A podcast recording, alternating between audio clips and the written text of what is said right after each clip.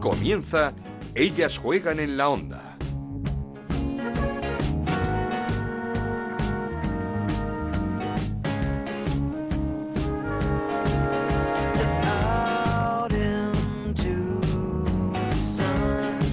Que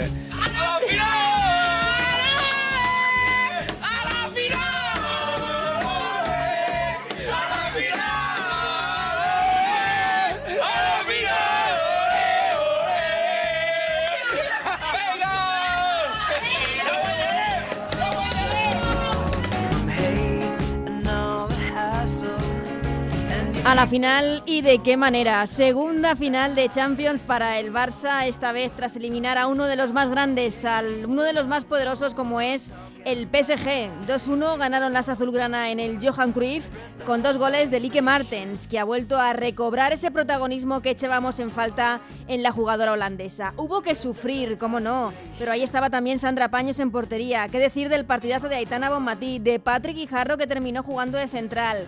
de Leila en su banda izquierda y esas lágrimas de Luis Cortés al final del partido. Llegó ese momento que tanto esperábamos y está aquí, el 16 de mayo, nueva oportunidad del Barça para ganar este, este ansiado título en Gotemburgo. Será frente al Chelsea, que eliminó al Bayern de Múnich en semifinales, al Wolfsburgo en cuartos y al Atlético de Madrid en octavos. El líder de la liga inglesa, poca broma, con este Chelsea de Pernil Harder. En la Liga Iberdrola, el Levante se afianza en ese segundo puesto tras su sufrida victoria 2-1 ante el Sevilla. Pinchazo del Real Madrid en Valdebebas, que empató a uno contra un Sporting de Huelva, que incluso pudo merecer algo más porque el conjunto blanco tuvo en misa a su mejor jugadora. Nuevo empate también del Atlético de Madrid, sin goles ante un rayo donde Patri Larqué dio un susto, pero afortunadamente su desmayo quedó en eso, en un susto. Importante triunfo del Eibar 2-1 ante el Granadilla y del Betis 0-1 ante el EDF Logroño, con un gol de Ángela Sosa de penalti que saca al Betis de los puestos de descenso y mete al español en ese descenso tras su derrota 2-1 ante el Valencia. Y el Depor ganó al Madrid Club de Fútbol Femenino y se queda cinco puntos, a cinco puntos de la permanencia, pero con un partido menos. Bienvenidos a Ellas Juegan, este podcast que con tanto cariño hacemos en Onda Cero para hablar de lo que nos gusta, del fútbol femenino. Comenzamos. Esto es Ellas Juegan en la Onda, el podcast de Onda Cero, en el que te contamos todo lo que pasa en el fútbol femenino.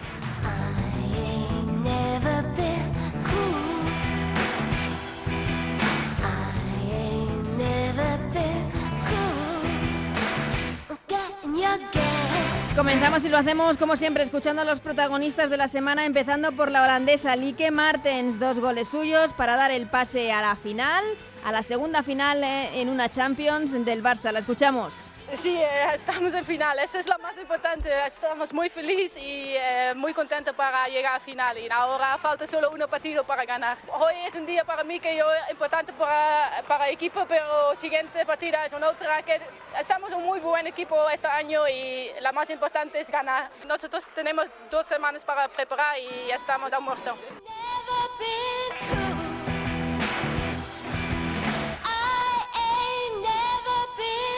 Todos estamos a muerte con esa final de la Champions del Barça frente al Chelsea y de Lique Martens a Ángela Sosa. Su gol de penalti en las gaunas saca al Betis, de los puestos de descenso.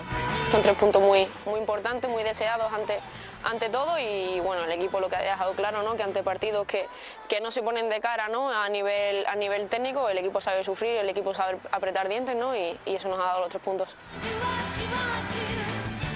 Nuevo empate del Atlético de Madrid, que acumula cinco jornadas sin ganar. El técnico José Luis Sánchez Vera sobre lo que resta de temporada para su equipo.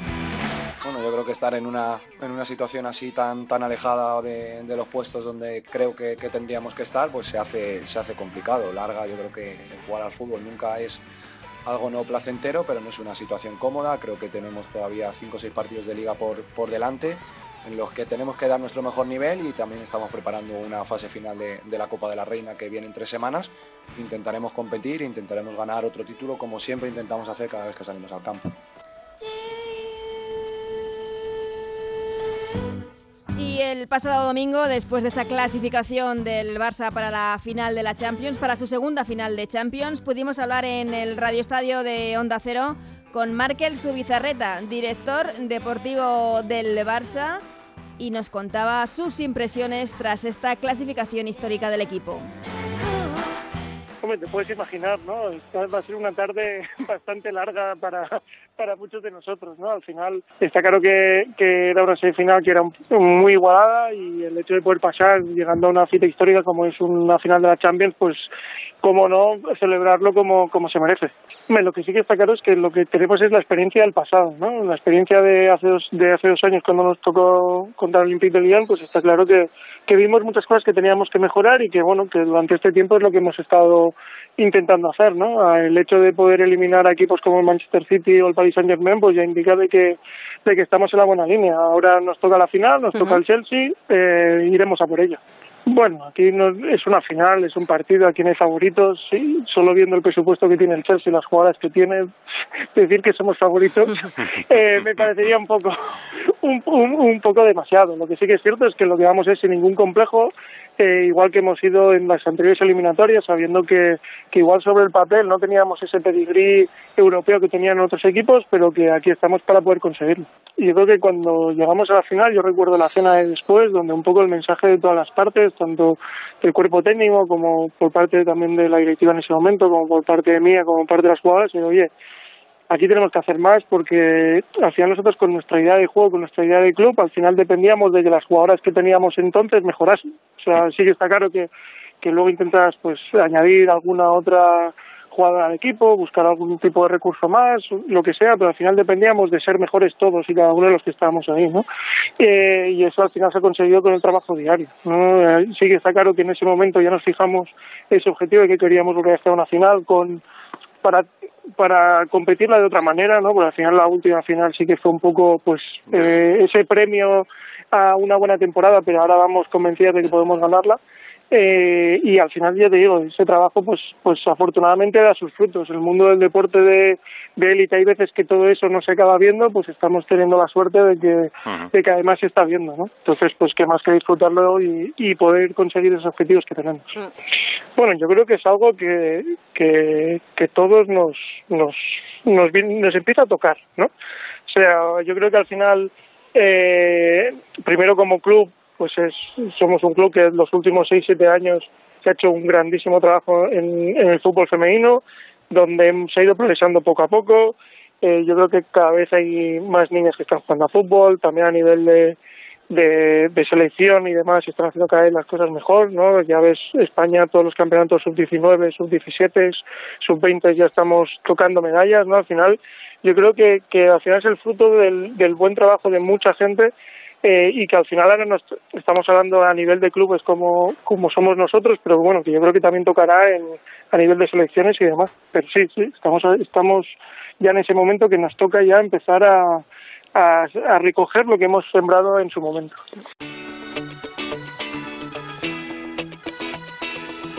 Seguimos con Ellas Juegan en la Onda, con Ana Rodríguez.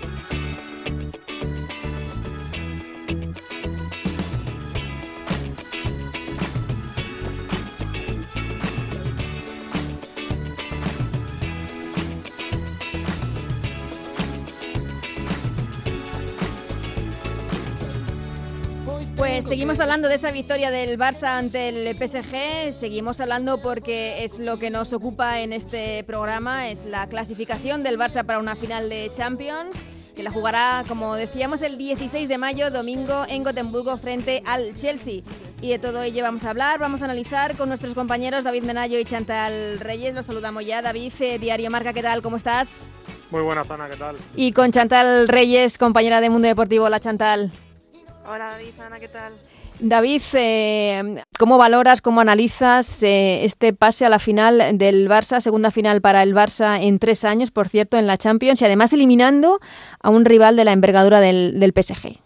Bueno, creo que ha sido en líneas generales una eliminatoria de oficio, ¿no? Creo que en la ida se pudo sacar un mejor resultado, pero el empate, quizá viendo las ocasiones de unos y otros, pues fue un resultado para mí justo y en la vuelta empezó todo a pedir de boca con una media hora que yo creo que se cumplió el guion previsto por el Barça antes del partido. Y luego reaccionó el PSG, el gol de Cato le metió en el, en el encuentro. Y una hora de oficio del Fútbol Club Barcelona, jugando muy bien en el centro del campo, taponando bien atrás. Quizá alguna jugadora con más nervios de los precisos, pero bueno, hasta el final estaba el billete continental en, la final continental en juego y era y era lógico, ¿no? Creo que hubo suerte, hubo intervenciones de, Sandra Paños e incluso hubo dos grandes ocasiones para el Barça para sentenciar, ¿no? Con esos palos de, de Jenny Torrejón que al final pues se repelió la madera y, y no pudieron cerrar un partido hasta el, hasta el minuto 94. Se sufrió hasta el final, pero como se suele decir, quizás así también sepa mejor. Mm, eh, Chantal, eh, hablábamos siempre de, la frase de Alexia Putellas el año pasado al caer contra el Wolfsburgo, no hay distancia. Se ha demostrado porque no sé si el PSG podía partir como favorito, pero sí que es uno de los grandes de Europa, por supuesto. Sí, total, que, mejor equipo para demostrar ese no hay distancia que un partido como este, sobre todo porque al final yo creo que, que la eliminatoria en general, como bien dice David, para mí el empate de la primera eliminatoria fue justo, pero se ha visto en general que el Barça ha demostrado estar al mismo nivel físico que el PSG, no ha sufrido demasiado en ese sentido y creo que, que la partida táctica y técnica se, se la ganó porque vivía un Barça con, con más ideas de juego que el PSG. Obviamente el PSG también tuvo sus momentos, tuvo sus ocasiones, eh, a mí en el partido de vuelta quizá lo que más miedo me generó, más allá de Catoto, fue Batsman, que muchas veces estaba sola y parecía ahí que podía rematar en cualquier momento y alguna vez tuvo que intervenir Sandra Paños, pero es cierto que, bueno, que sí, que al final ya no hay distancia y creo que, que el Barça ha demostrado que, que, bueno, que ya está al nivel de, de los de arriba y que al final a partir de ahora es uno de los rivales más a batir, más allá de PSG, eh, Lyon, Wolfsburgo y quien, y quien se tercie. David, además, el Barça con se puede decir que, que, con su juego, siendo fiel a, su juego y a sus características. A pesar de que tuvo que sufrir, evidentemente, porque estamos hablando de un PSG, pero con el guion de Luis Cortés. Sí, que yo me atrevería a decir que al final un equipo tan hecho y tan formado no sabe jugar a otra cosa, ¿no? Creo que eh, no se concibe a día de hoy un Barça sin ese ADN de toque, de saber jugar eh, es cierto que tanto en la ida como en la vuelta, yo creo que Luis Cortés y el cuerpo técnico, y creo que hay que aplaudirlo, dieron un giro de tuerca. A mí la movilidad que ofrecieron en, en el Johan Cruyff, esa línea de tres cuartos, con Aitana y Jarro quizá haciendo el, el, trabajo sucio, ¿no? Más defensivo, y luego Martens, Jenny y Hansen, pues eh, volviendo loca a la defensa, a las centrales. Creo que sobre todo la primera media hora del partido me parece bestial el trabajo que hicieron, el terror físico, como decía, porque esa partida de ajedrez sí que cayó del lado del lado azulgrana, ¿no? Mucho más previsible del PSG, que como decía Chantal, estoy totalmente de acuerdo, eh, le hacen sufrir mucho al Barça por esa por esa banda zurda. Leila es una jugadora que ataca mucho, pero que sufre mucho defendiendo, y creo que Batman pues eh, dio buena cuenta de ello y todas las ocasiones. Eh, Al final, como dices, eh, creo que el Barça es fiel a su identidad y creo que por eso está a día de hoy pues catalogado como uno de los mejores clubes de Europa. Ya no es que se code con los grandes, sino que es uno de los grandes. Mm, eh, hablábamos de esa, esa banda de Leila también en la previa, Chantal, de, que igual sufría la, jugadora del Barça, em, pero yo creo que es muy significativo al final del partido ese abrazo de Luis Cortés con Leila, eh, felicitándola y un poco dándole un cariño porque es cierto que, se sufrió por su banda. Sí, total, pero yo también quiero reconocer el partido que hizo Leila porque por supuesto, de esas acciones de Batman realmente creo que estuvo muy acertada y ya no solo por la asistencia, sino porque como dice David, al final es una futbolista que aporta mucho en ataque y esta vez creo que, que la banda no sufrió tanto como, como en la ida porque ya pudimos ver también a una Martes más liderada y con menos participación defensiva, también gracias a Patria Guijarro pero sí al final esos abrazos también demuestran mucho eh, lo que lo que significa para ellas porque al final también desde un poco la, la parte de atrás es fácil criticar y también tiene que ser complicado no pero creo que dentro de todo se gestionó bien eh, Leila estuvo bastante acertada obviamente contra Batman fue complicado y hubo acciones muy peligrosas pero de forma general creo que fue un partido notable de, Leila. Mm, eh, otras jugadoras destacadas, hablábamos de Aitana Bomatí, David, eh, yo, yo creo que es uno de los partidos más completos. Sí, eh, creo que era el escenario perfecto para reivindicarse, ¿no? Una mm. jugadora que empezó como insustituible para Luis Cortés, formando ese doble pivote o con, con Patrick Jarro, incluso jugando en línea de, tres cuartos, porque el Barça en Liga juega evidentemente mucho más ofensivo, que durante una temporada no, no sabíamos por qué, perdió un poco el sitio o el norte, no sé si por las rotaciones fue la jugadora eh, más señalada en ese tiempo de dar descanso, pero que ha vuelto a su mejor versión en el mejor momento de la temporada, ¿no? Yo creo que hay que aprovechar mucho a, a una Matí, que yo siempre lo he dicho, a mí me sorprende de categorías inferiores, no es una jugadora que tenga un perfil de atleta, evidentemente ha ganado músculo, pero es una jugadora bajita y aún así saca mucho mucho partido a sus grandes virtudes, ¿no? Es una jugadora a la que es muy difícil quitar el balón, que sabe leer muy bien los espacios entre líneas, que juega, eh, no le importa ponerse la mochila de, la destrucción y de la creación, y creo que al final es una jugadora muy completa, eh, que además tiene el ADN Barça, que tiene el ADN competitivo, que tiene ese hambre que tanto venimos diciendo, ¿no? De esas categorías inferiores de la selección trasladadas a la absoluta, de un equipo que, que sigue madurando y un equipo que tiene entre cejas y cejas a Champions y creo que eso también es un plus de, motivación de cara a la gran final. Es que Chantal tiene muchísimo talento, pero también es súper competitiva. Me vienen a la imagen esas lágrimas eh, el día que sabía que se perdía la final del Mundial Sub-20 era, ¿no? Cuando la amonestaron.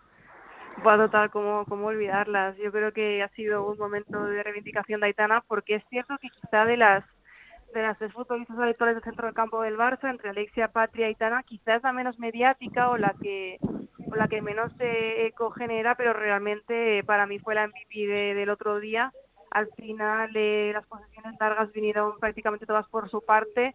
Eh, fue lo que no sé, quedó muy liberada con, con la entrada de Patrick, al final también ayudó mucho y se la echó de menos en, en, el partido de ida y bueno, demostró que Aitana, pues eso, que al final es una futbolista con, con muchas ganas, que ha mejorado el plano físico y que, y que más allá de todo es eje fundamental del centro del Barça y que bueno, pasó ese bache que como dices, en el que Cortés quizá no contaba tanto con ella, pero bueno, creo que no hay duda alguna de que a día de hoy es titular indiscutible con, con mm. Patrick con Alexia y que son, es, es, uno de los mejores centros del campo de toda Europa. Hombre, es el centro del campo de la selección también. Eh, David, ¿y qué, qué decimos de Patrick Guijarro? Porque hablábamos de que, pues, que la echamos de menos en el partido de ida, sobre todo ayudando en la salida de balón, y, y es que la, la confianza de Luis Cortés en ella debe ser brutal porque termina de centrar en un partido como este.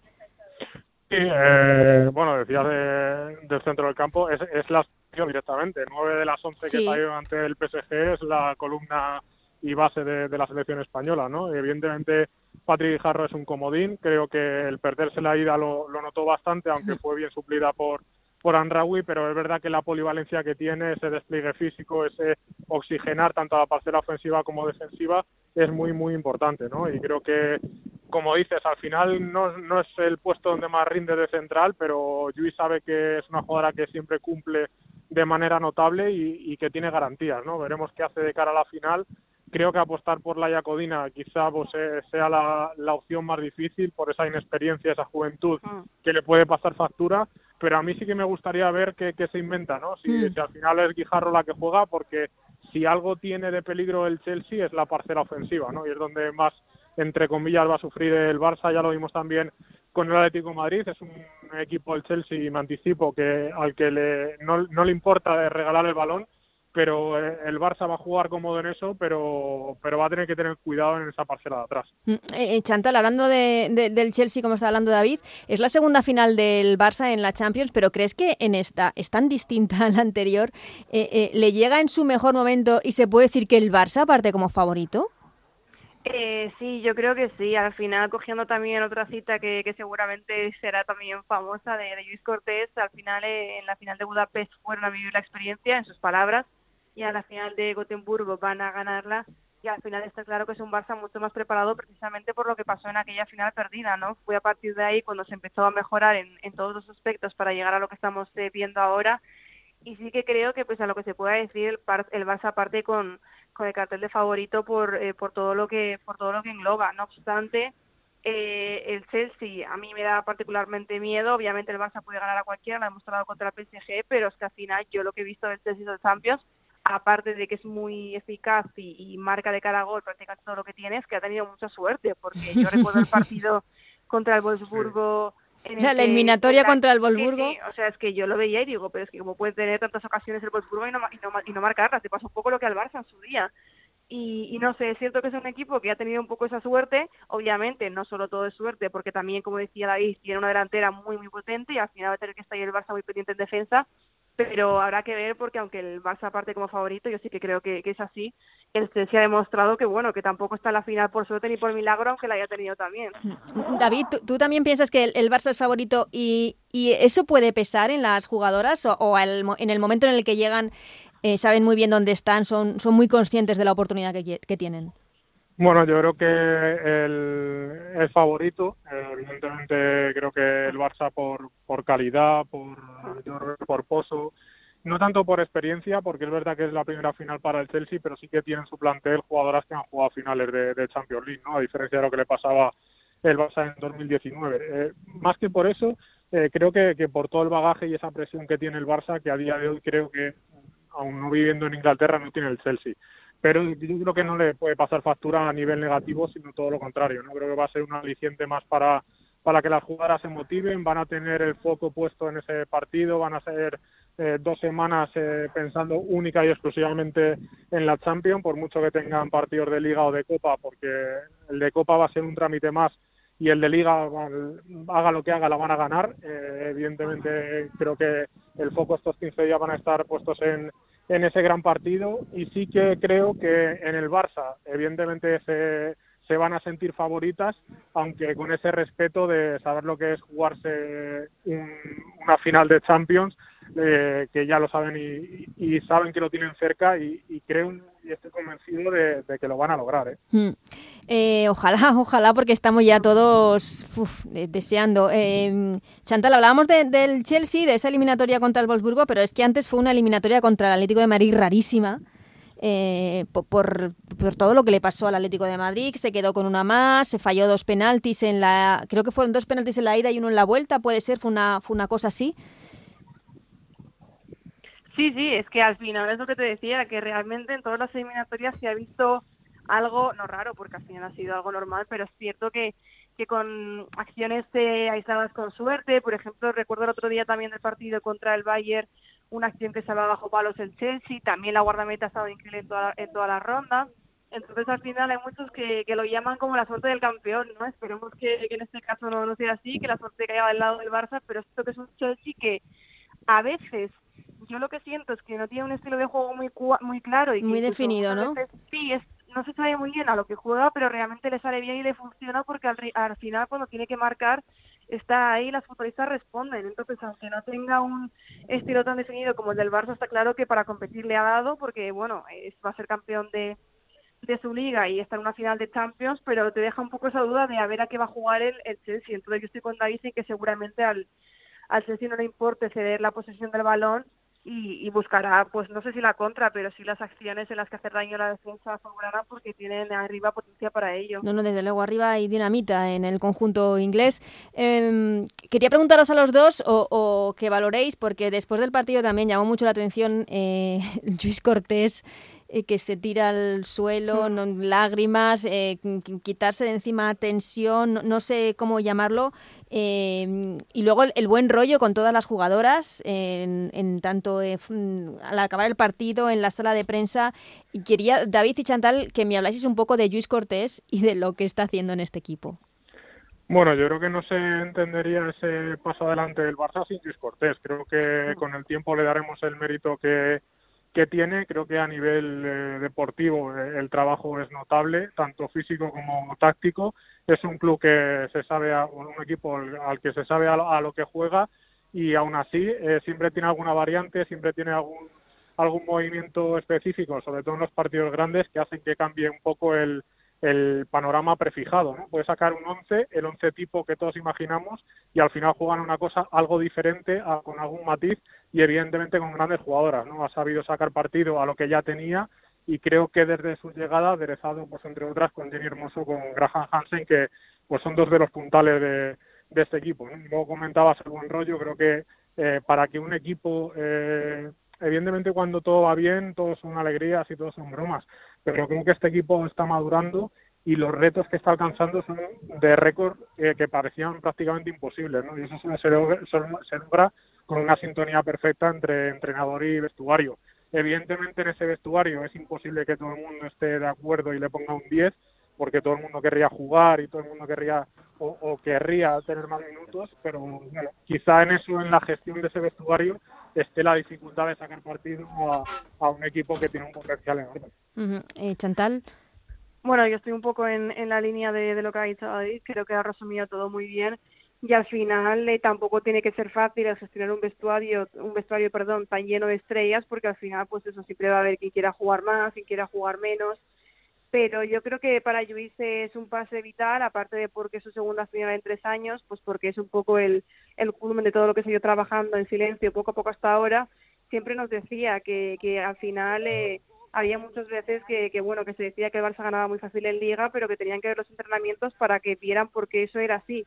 Es un trabajo que hay grande detrás, a veces se le ha criticado pues por decidir poner a una jugadora en vez de otra, por no tirar demasiado de la cantera, pero yo creo que al final el Barça está donde está porque la gestión que ha hecho Luis ha sido buena, eh, al final está eh, vivo en todas las competiciones, soltando a títulos en todas ellas, y está claro que eso no llega por casualidad, entonces más allá de lo que aporta como entrenador, siempre ha dicho que, que el buen ambiente, ya no solo en el vestuario, sino también con el staff técnico, que siempre ha sido muy bueno, y obviamente es un poco la sinergia que se crea entre ambos aspectos para poder llegar a donde han llegado ahora.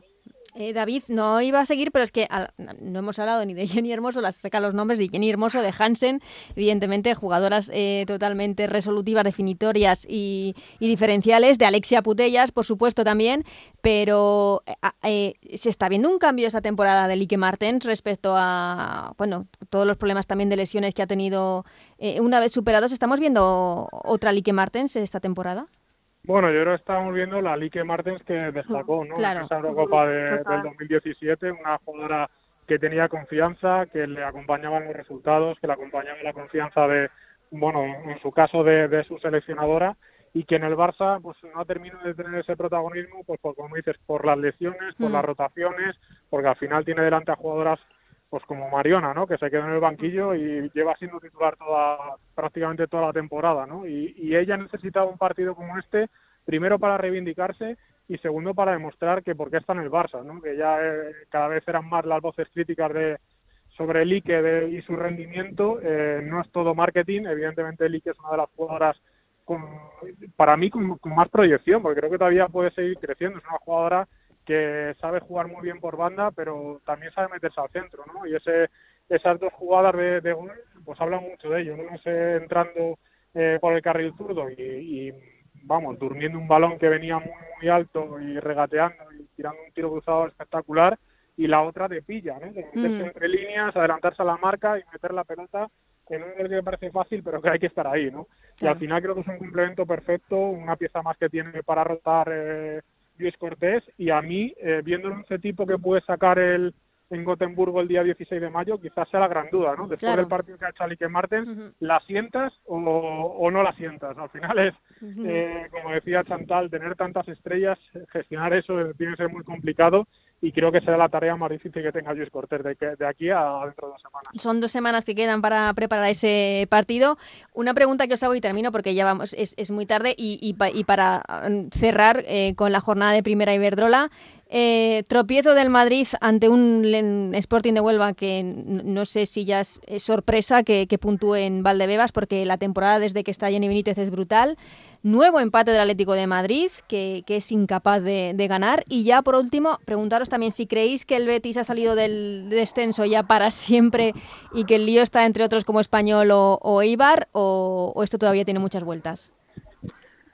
Mira, yo tiro por el eh, por el Real Madrid. Creo que al final es un empate que entre comillas se podía venir, se podía ver venir, no por nada, sino porque al final la plantilla del Real Madrid es muy corta y la temporada empieza a pasar factura y al final esto se está notando en el cansancio físico de muchos futbolistas, ¿no?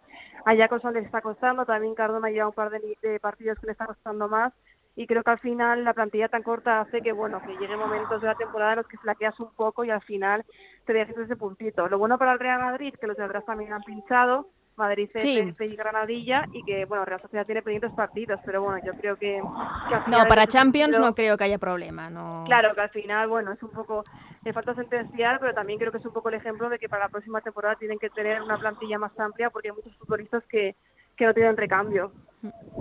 David, Madrid, Atleti, Betis... Totalmente de acuerdo con Chantal eh, respecto a su lectura del Real Madrid, lo del Atlético de Madrid es más de lo mismo, no me sorprende y hmm. creo que están pensando ya en la próxima temporada. Creo que habrá que hacer hincapié en cómo se planifica la temporada y sobre todo la plantilla, que creo que es el gran debe de, la Betis Madrid esta temporada. Y respecto a lo de abajo, yo no doy ni salvo al Betis ni hundido a ninguno, porque creo que va a estar emocionante hasta el final. Creo que cualquiera puede puntuar. Es verdad que hay equipos eh, tipo Rayo, Eibar, que han cogido oxígeno y han salido un poco de ahí, pero, pero creo que ahora mismo hay seis equipos, contando, bueno, cinco o seis equipos, contando Español, Betis y los cuatro de descenso que, están ahí, que van a pujar hasta el final y que dos victorias te meten y la pueden lograr cualquiera. Mm, eh, con respecto a lo del Atlético de Madrid, no sé si le veis como el verano, uno de los veranos más importantes, porque yo creo que el club tiene que decidir hacia dónde va.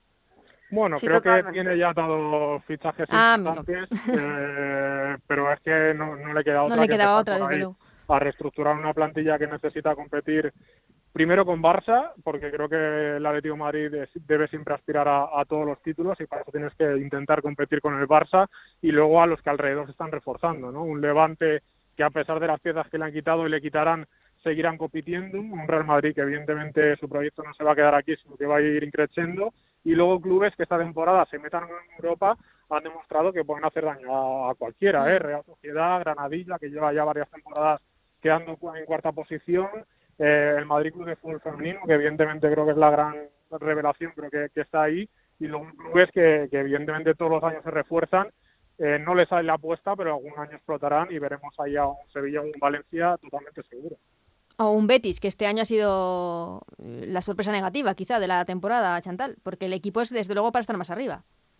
Sí, está claro que, bueno, a nivel planificación sí que creo que se hicieron fichajes buenos, pero faltó reforzar la, la parcela defensiva, como al final se ha demostrado, porque han tenido que terminar tirando de futbolistas canteranos como Andrea Medina y María Valle, que por otra parte lo están haciendo muy bien que están asumiendo esa responsabilidad como, como toca, pero es cierto que el Betis, por, por nivel de jugadoras, tendrías que, pues, queríamos esperar verlas más arriba. Entonces, al final, estoy con David en que va a ser una temporada en la que se refuercen todos y habrá que ver cómo pasa con el Atlético, porque ya no por nivel de fichaje, sino porque reestructurar es difícil en el sentido de que la mayoría de futbolistas tienen contrato para más allá de 2021. Entonces, eh, habrá que ver cómo, cómo encajan esas piezas, pero es mm. cierto que que lo mejor que les puede pasar es una temporada nueva para ver eh, los objetivos, para valorar qué hacer, porque incluso si no ficharan a nadie, tampoco tienen plantilla como para estar en la posición en la que están. No, no, eso sí, claro. Y esperemos que el año que viene podamos disfrutar otra vez en la plantilla del Atlético de Madrid a Virginia Torrecilla. Eso por supuesto. También. Eh, pues eh, Chantal, David, eh, muchísimas gracias por esta charla. Hablamos en la previa de, esta final que tenemos todo muchas ganas porque significaría, bueno, ¿qué significaría para el fútbol español un, campeón de Europa de la Champions femenina? Bueno, el paso definitivo ¿no? hacia adelante. Creo que a nivel de clubes estuvimos cerca de darlo en 2019. Creo que a nivel de selección estuvimos cerca de dar la campanada en el Mundial y yo creo que se ve con buena perspectiva tanto la Eurocopa como el próximo Mundial y luego pues a nivel organizativo ya es otro cantar, ¿no? De mm. eso ya hemos hablado muchas veces y quizás sea el gran debe del fútbol femenino español. Pues eh, esperemos eh, esas dos semanas hasta ese 16 de mayo en Gotemburgo, ese Barça-Chelsea que como digo tenemos ya muchísimas ganas de, de, que llegue, de verlo y por supuesto de que el Barça se proclame campeón de Europa en su segunda final. Muchísimas gracias David, Chantal, un abrazo. Un, un placer, Ana Tandal.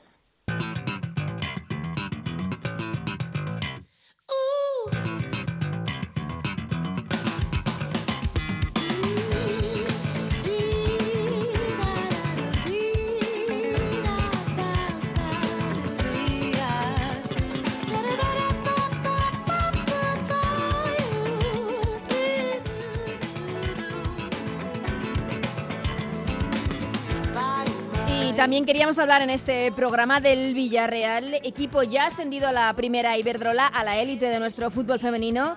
Un club que lleva mucho tiempo apostando por este fútbol y le ha llegado ya esta recompensa. Saludamos y felicitamos a su entrenadora, a Sara Monforte. ¿Qué tal, Sara? ¿Cómo estás? Hola, buenas, muy bien. Antes de nada, muchísimas felicidades por ese ascenso tan merecido muchísimas gracias. ¿Cómo habéis vivido esta semana ya de, supongo, de tranquilidad? No sé si de celebraciones, entre lo que se puede hacer, que es poco, ¿cómo, cómo ha sido?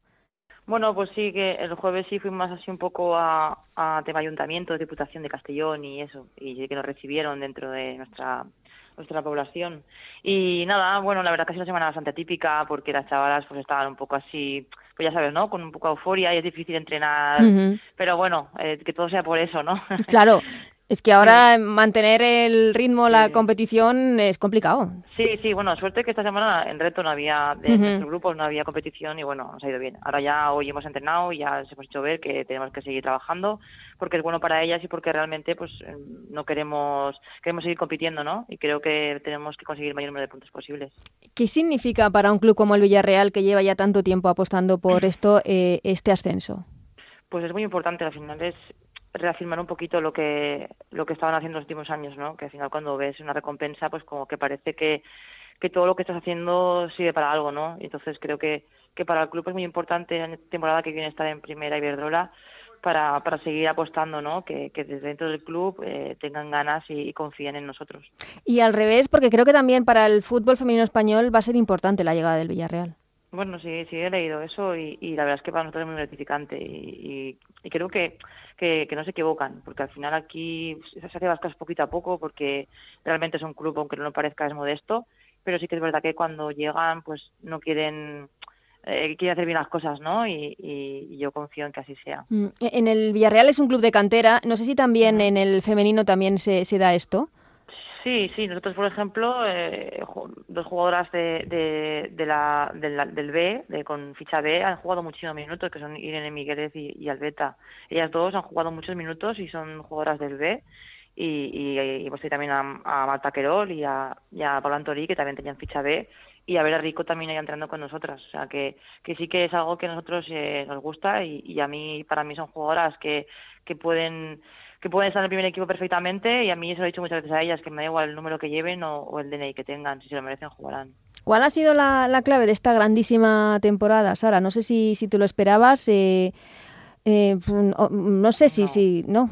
No, no lo esperábamos porque al final había muchos, muchos equipos, ¿no? Que, que tenían una, una propuesta y una apuesta económica mucho más fuerte que la nuestra, pero siempre se puede ver, ¿no? Que al final no siempre las, mejores plantillas, como quien dice, o el que más apuesta a nivel económico siempre gana, ¿no? Al final nosotros hemos sí que hemos puesto toda la carne de asador a nivel de, de trabajar, a nivel de conseguir tener un bloque y un equipo fuerte y unido y creo que eso ha sido una de las claves, ¿no? El, ese pasito adelante que han dado las jugadoras a nivel de compromiso, de que para ellas este año y esta temporada sí que el fútbol ha sido lo primero y, y luego pues eso el ser el ser un equipo unido el, el creer el, el, ir juntas y la fuerza del grupo es que tiene mucho poder y, mm. y la verdad que se ha visto este año. Eh, un grupo unido pero además con una filosofía de juego yo creo que bastante clara no por tu parte. Mm, eso sabréis mejor nosotros que, que yo no si lo habéis visto. No no sé no sé. Eh, a ver es que al final nosotros hemos ido adaptándonos mucho uh -huh. sabes o sea quiero decir que que no hemos tenido una forma de jugar única, ¿no? Eh, aunque, no sé, nosotros nos hemos ido adaptando a campos, a rivales, eh, creo que hemos hay partidos que hemos jugado mucho más con mucha más posición de balón, otras hemos sido un poquito más directas. Más directas, sí. Sí, eh, entonces, al final hemos intentado inculcar que las jugadoras sepan eh, que tienen que tienen que hacer más o menos eh, sin tener un joystick, porque a mí no me gusta, que ellas interpreten un poquito dónde están los espacios, ¿no? Y cómo los rivales eh, nos están presionando o que nos dejan o no. Y, Pero siempre buscando un poco la iniciativa. Sí, eso sí. Ajá. A ver, quiero decir, a mí no me gusta, o sea, en reto no me ha gustado, esta temporada no nos ha gustado esperar. Uh -huh. Quiero decir que hemos ido por los partidos, que hemos ido a presionar arriba, eh, hemos intentado tener el balón lo mayor tiempo posible, hemos tenido una presencia pérdida bastante importante que creo que ha sido clave, ¿no? Hemos jugado mucho tiempo en campo contrario, ha habido partidos como los Granada, el Fundación Albacete, que son equipos que te someten más, y hemos tenido que, que, que saber trabajar un poquito más sin balón, eh, pero bueno, eh, las jugadas se han adaptado perfectamente, luego hemos sido también buenas en transición, teníamos gente rápida arriba uh -huh. y al final es tener las cosas un poco claras, ¿no? Saber y, con lo que cuentas, lo que ¿no? También. Efectivamente. Claro, saber final, cuáles son tus armas. Eso es, saber lo que tienes, eh, saber que tienes que trabajar. Nosotros, yo, por ejemplo, eso he dicho que una de las cosas a nivel táctico a ellas es que no ha habido ni un solo partido en el que ni una jugadora haya dejado de correr y no se haya dejado el alma. Uh -huh. Entonces eso creo que también es muy importante. Era muy difícil superarnos porque te encontrabas con muchas líneas. Superabas a las delanteras, tenías a las medias las, a las defensas, luego estaba en el de Toro, quiero decir, que era muy difícil crearnos ocasiones de gol. Uh -huh. y, y, y, para ti, para Sara Monforte, -huh. una, bueno, iba a decir de la casa, eres de Castellón, no, no sé cómo, sinceramente te lo digo, no sé si hay mucha rivalidad con Villarreal, pues no, no, no lo sé, pero para ti, ¿cómo es eh, el, el haber ascendido en, pues en, tu primera gran oportunidad como entrenadora con un equipo de tu tierra? Pues al final es un sueño, porque yo en varias entrevistas que me han hecho siempre he dicho que creo que, que ser entrenadora mm, es como que lo he llevado más que como ser jugadora. Yo sé que he sido 20 años jugadora, pero yo desde pequeña quería ser entrenadora. y, y la verdad es que, que tan rápido, ¿no? Como quien dice, el, llevo tres años entrenando. Pues para mí es que no me lo esperaba y para mí es un sueño. Yo siempre he dicho, entrenar en primera división eh, era el sueño de mi vida y, y encima hacerlo con el club que ha apostado por mí, claro. ¿sabes? Porque al final ahora parece como que, yo qué sé, pues se me reconoce un poco más porque es lógico, ¿no? Que ahora lo, que sea así. Pero yo dejé el fútbol y solo el Villarreal estaba esperándome. Y no era nadie, como quien dice, yo era Salomón Forte, la futbolista pero no la entrenadora. Y ahora mucha gente me dice, es que yo sabía que iba a ser una buena entrenadora. Sí, sí, yo sabía, yo sabía, pero, pero lógicamente... pero la oportunidad la da uno, ¿no? La oportunidad me la dio el Villarreal solo. Entonces yo tengo mucha memoria y, obviamente pues la carrera deportiva de los entrenadores eh, cambia mucho y, espero que sea muy larga. Pero ahora mismo el Villarreal me ha dado todo y poder haber creado junto a las coordinadoras eh, un equipo que poco a poco, y lo hemos vivido nosotras, eso es, increíble. Yo siempre lo digo, que poder tener una carrera deportiva muy larga o no, no sé cómo será, poder estar en otros equipos y poder conseguir cosas, ojalá sea así, pero como esto, creo que, que al final uno siempre recuerda sus primeros años con mucho cariño. Mm, eh, has dicho que desde pequeña soñabas con ser entrenadora en primera división. Sí. Eso, eh, porque ser futbolista, sí, eh, pero ser entrenadora, ¿de dónde te viene? ¿Tienes algún en la familia o por algún referente o algo así? No, pero yo recuerdo que cuando era pequeña, me acuerdo, tenía cromos y, yo hacía ya alineaciones. Y, y verdad, y, veía resúmenes de Estudio Stadium por entonces, que tengo 40 años, y, y, yo me, me, ponía en la piel de entrenador. Y luego, pues me acuerdo que jugaba al PC Fútbol y yo me dedicaba a hacer alineaciones y fichar. Y, es decir, que, que, no sé, que ha sido algo que me ha gustado siempre. Eh, a mí me gusta mucho el fútbol, el fútbol. En el campo eras también un poco entrenadora ya. Sí, eso dice un poco. sí que mi madre me decía, es que parece una guardia civil, siempre dirigiendo, y digo, ya, ya. sí, sí, porque me gusta mucho el fútbol, no solo jugarlo, que me ha encantado, sino me gusta mucho verlo, pensar en cómo atacar, cómo defender, en, en también en gestionar, vestuarios, el, el, de tú a tú, es, no sé, me gusta mucho eso. Y, se ha preguntado, eh, ahora que dices esto, que sacas el tema, en, en las futbolistas, en las jugadoras, si ven mucho fútbol femenino ellas. Claro, yo a veces me quejo de eso, ¿eh? Mm. Y yo a veces a las mías se lo digo hoy mismo, en la charla. ¿Has visto algún partido ese fin de semana? Como tarea, ¿no? Casi. Me dicen, bueno, sí, yo sí, yo tal. A algunas les gusta más, otras menos. Pero a veces, eh, jo, yo, yo digo que, que nos quejamos de que hay pocas mujeres entrenadoras y es verdad, ¿eh? Que cuesta más y que nos dan oportunidad y, y todo esto. Pero es que nosotros tampoco hacemos mucho, ¿eh? O sea, a las jugadoras creo que, a lo mejor esto me matan, ¿eh? Pero a las jugadoras muchas veces les encanta jugar, pero les gusta muy poco el fútbol en sí mm. mismo. Eso pasa también a los jugadores, ¿eh? Hay muchos jugadores que dicen que, juegan el partido y que pasan completamente ¿sabes, ya. ¿Sabes qué pasa? Que como hay más. Claro, ya sí, sí, eso es. Eh, sí, claro, claro. Pero, pero ya te digo, si, si es que realmente el año que viene ojalá seamos eh, somos cinco seguro y, y, puede que seamos seis si a Asuna pero realmente es que, que no hay tantas entre, perdón, entrenadoras que estén en, diferentes categorías. Las hay, pero tampoco tantas. Quiero decir, no es que estén todas en categorías inferiores. No, es que tampoco hay tantas. Ya, no, Es verdad. Desde luego, lo que se va a vivir el año que viene ya es, como decías tú, esas cinco mínimo entrenadoras ya es un paso brutal.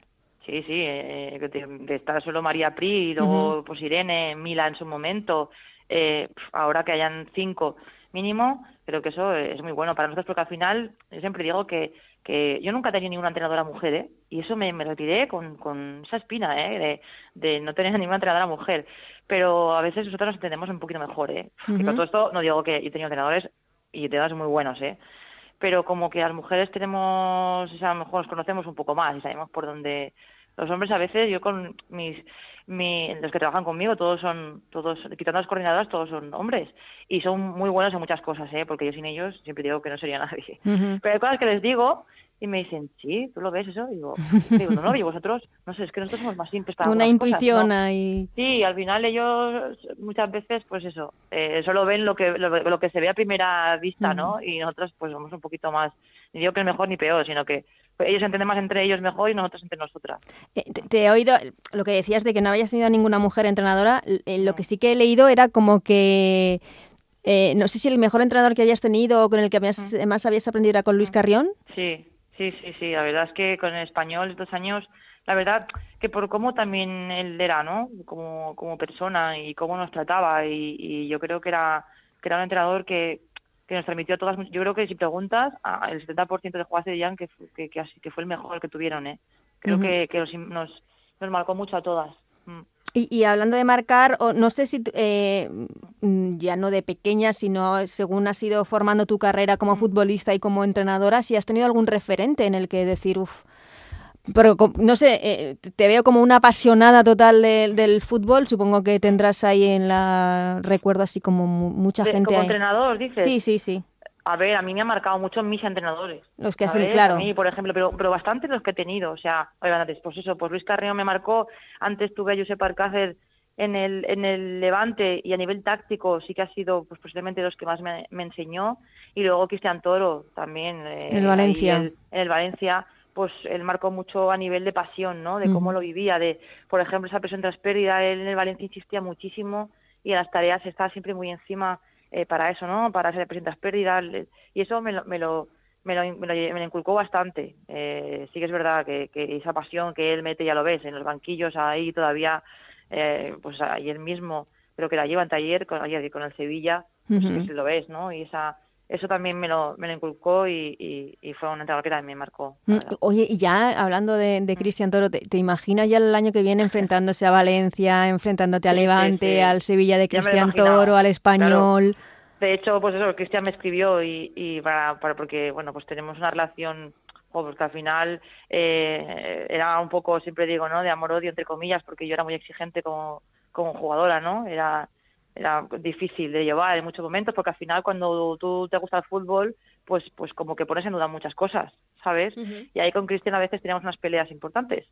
Y él confiaba muchísimo en mí pero esa esa pues esa esa confianza pues a veces pues eh, la jugadora no entiende el límite dónde está sabes y entonces pues bueno teníamos ahí y me escribió y estaba súper contento y, y joder, lo pienso y digo, wow, es que el año que viene enfrentarme contra contra Cristian, al que admiro, o, o pues, contra el Levante de María Pri o, es que son es, que no sé es que todavía lo pienso pero pero la verdad es que, que, es, es, muy difícil de entender hasta que no lo yo creo que nosotros hasta que no nos empecemos la pretemporada y no veamos esa realidad, ¿no? Eh, es que estamos pensando, guau, es que el año que viene vamos a ver cómo paramos al Barça de, de, de Luis Cortés, ¿no? O, o, cómo paramos a Luzmila en velocidad, o cómo mil cosas. El Barça de Luis Cortés, me alegra que hables del Barça de Luis Cortés, porque creo que es un entrenador... Eh...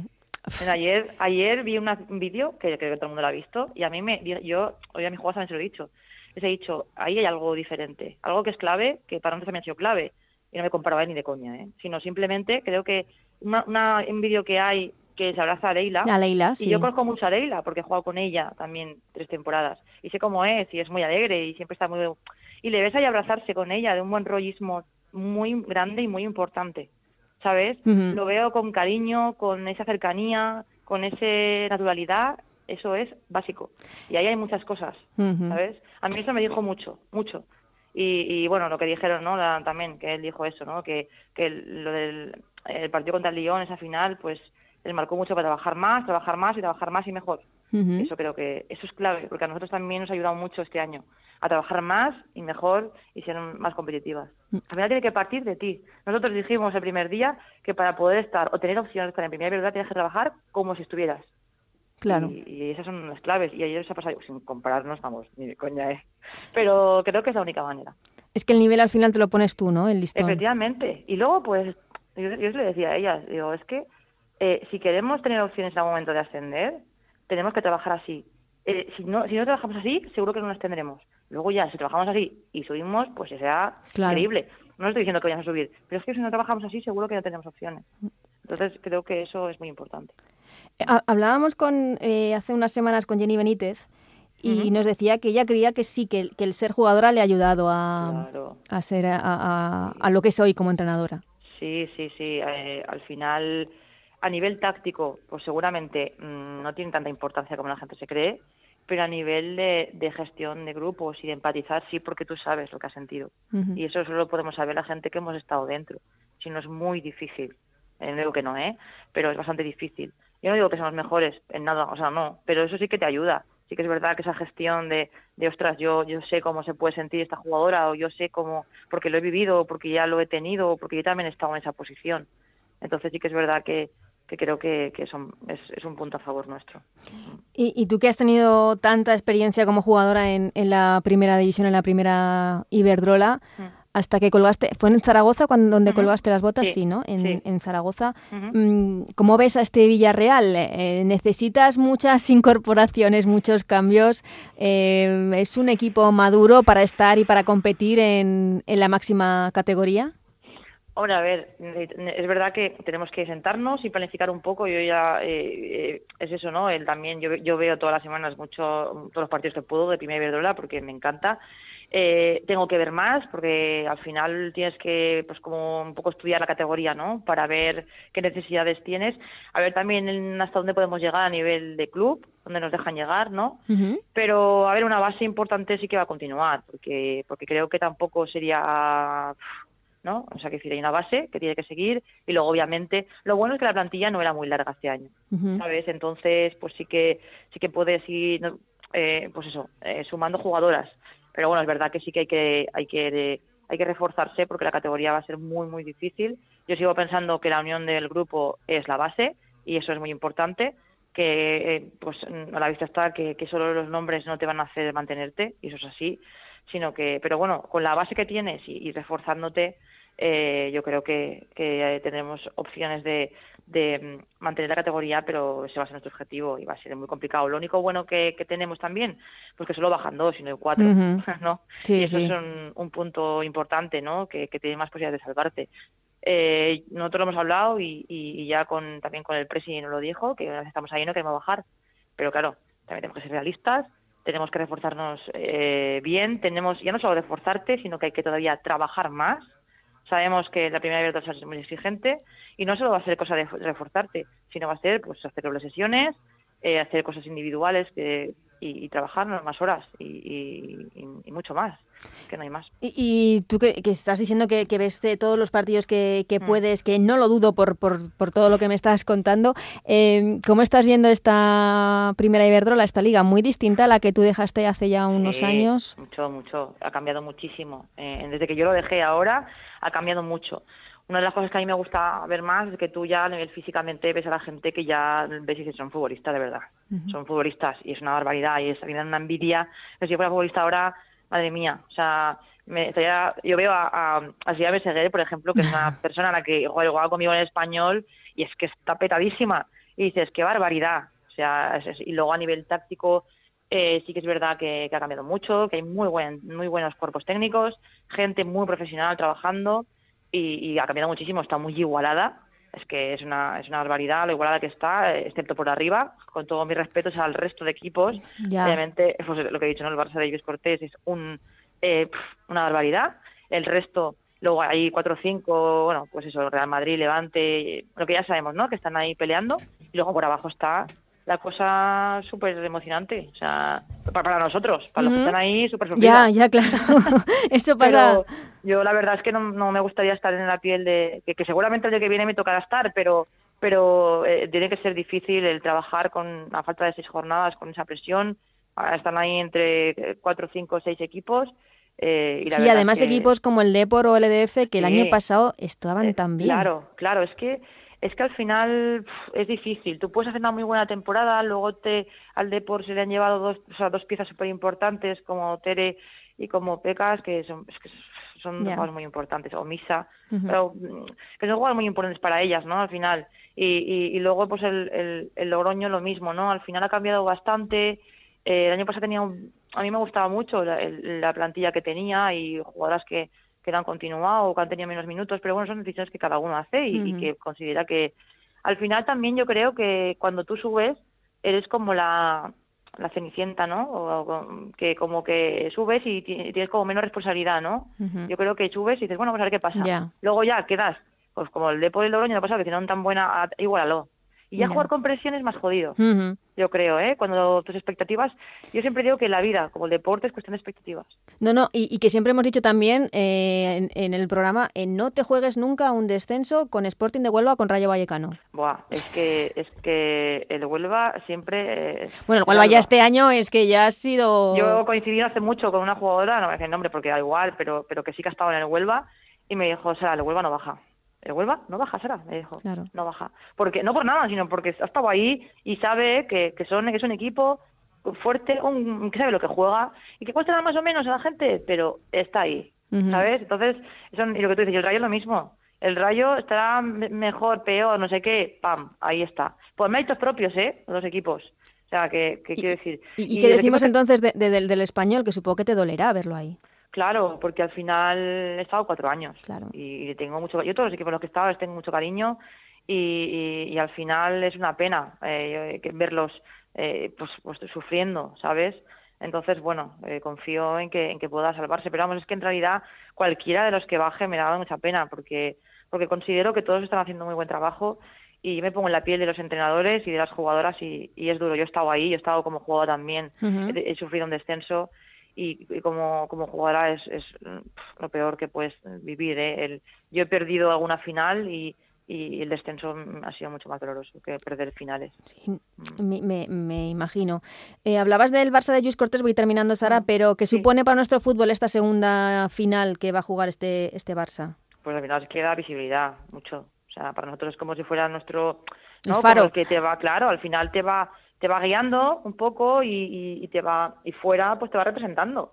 Y yo creo que para nosotros es muy importante porque el año que viene habrán tres equipos en Champions no pues imagínate pues es que es por méritos propios. Al final yo creo que, el Barça ha avanzado como ha avanzado la liga y es un referente. Y se habla mucho del dinero que pueda tener y que es verdad que seguramente tenga mayor presupuesto que el resto pero luego hay que hacerlo trabajar eh, eh que no es fácil y, y y yo creo que tiene muchísimo mérito. ya, o sea, para tanto Luis Cortés como su como todo su cuerpo técnico, pero al final también digo lo mismo, nosotros somos las caras visibles, eh, tanto nombre como, pero esa la gente que hay detrás trabajando para él o para nosotros, mucha gente. Y, jugadoras que tienen, pues eso, tienen una plantilla muy competitiva y no tiene que ser nada fácil el gestionar una, una, plantilla con tantas jugadoras buenas, porque parece muy fácil, pero no lo es. Entonces yo creo que tiene un meritazo increíble, de verdad, que, creo que desde aquí mi enhorabuena para, para él y para todo su cuerpo técnico. las dos últimas. Imagínate que eh, por, el, por ascender hubiese una regla que te dijesen, pues eh, podrías fichar a cualquier jugadora de la primera Iberdrola. Eh, ya mucho me preguntaron y dije dos. ¿A cuál quieres? Podría decir 22, 32, 62, ¿eh? Pero voy a decir las mismas porque, mira, pues así... Mm, pues mira, yo dije que, que Aitana Bonmatí, porque creo que ahora mismo la jugadora de mejor estado de forma eh, pues lo demostró día otra vez. No, desde luego, además, su partido el domingo fue una cosa... porque además parece como que siempre las jugadas físicas o de mucha envergadura y tal, ¿no? Es como... Y la ves ahí y dices... Se sale. y luego es que hace lo que quiere, mm. porque interpreta el fútbol de una manera increíble.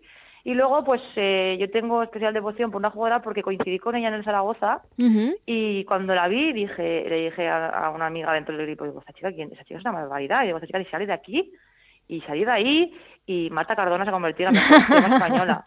¿Sabes? Y claro. considero que, es que estaba pensando, digo, Marta Cardona, digo, porque Mapi León igual le pillaba un poco. Y me entendía súper bien. O sea, porque era muy fácil. Tú le, metías un balón en profundidad medio, medio, medio bueno ni llegaba al medio, ¿eh? Y la tía te, uy, qué pase de Monforte. a mí me pasa también con la del río, ¿sabes? Cuando juega el Levante. Uy, qué pase de Monforte. Y pensaba, no, pase, no, es que son buenas y corren mucho, ¿sabes? y te hacen la vida más fácil. No está desde luego nada mal. Considero que es que, marca diferencias también. No, no, y se ha visto su temporada en el Madrid y la selección también, eh, donde se ha hecho un puesto indiscutible en el once titular de Jorge Vilda. Y ya para terminar, sí que te quería preguntar, Sara, por, por Salma, ¿cómo está? ¿Cómo ha sido ese...? Pues, supongo que será lo peor de, que os deja la temporada, esa lesión por supuesto que ha sido lo peor, porque la verdad es que había ido todo muy redondo. Eh, eh, el fisio nuestro me decía, Sara, mm, esto nos hace ver que la vida no es todo tan bonito. ¿eh? todo nos iba demasiado bien y todo no son luces en la vida, ¿sabes?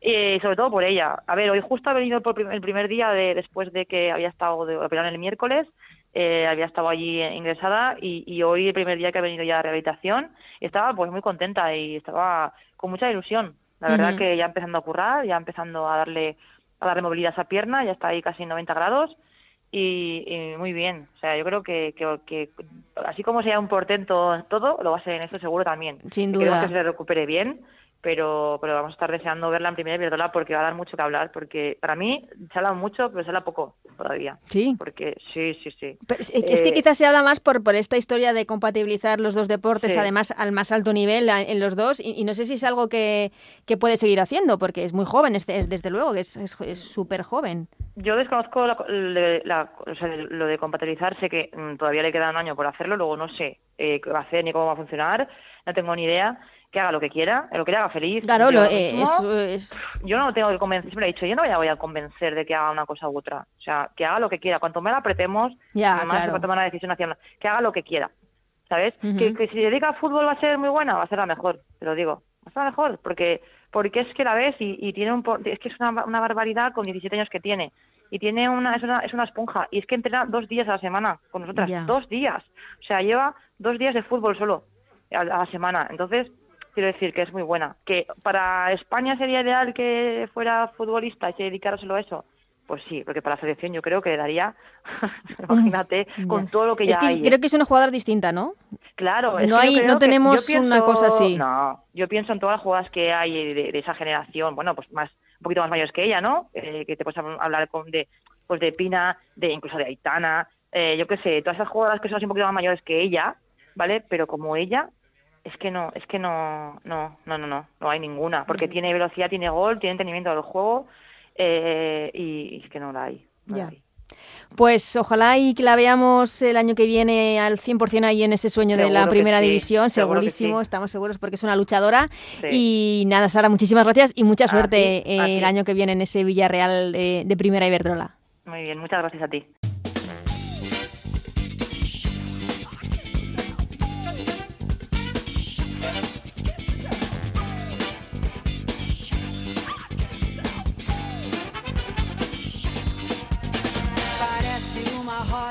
Hasta aquí este Ellas Juegan, especial clasificación del Barça para la final de la Champions. Gracias, como siempre, a Nacho García en la parte técnica que lo hace posible. Nos vamos, pero recordamos el menú que tenemos para esta semana porque hay mucho fútbol femenino, empezando por mañana miércoles, ya mañana miércoles se juegan las dos eliminatorias de cuartos de final de la Copa de la Reina que quedan, las dos eh, a partido único. A la una el Levante recibe al Granadilla y a las 7 de la tarde el Sevilla recibe al Barça. Y ya para el fin de semana la jornada de primera Iberdrola, el sábado Betis, Eibar y Rayo Vallecano Real Madrid. El domingo, Madrid Club de Fútbol Femenino Atlético de Madrid, Santa Teresa Valencia, Sporting de Huelva EDF Logroño, Granadilla Barcelona, Español Levante, Atlético Club de Bilbao Real Sociedad, el Derby Vasco y Sevilla Deportivo de La Coruña. De todo esto hablaremos la próxima semana aquí en Ellas Juegan. Hasta entonces, que sean muy felices. Adiós.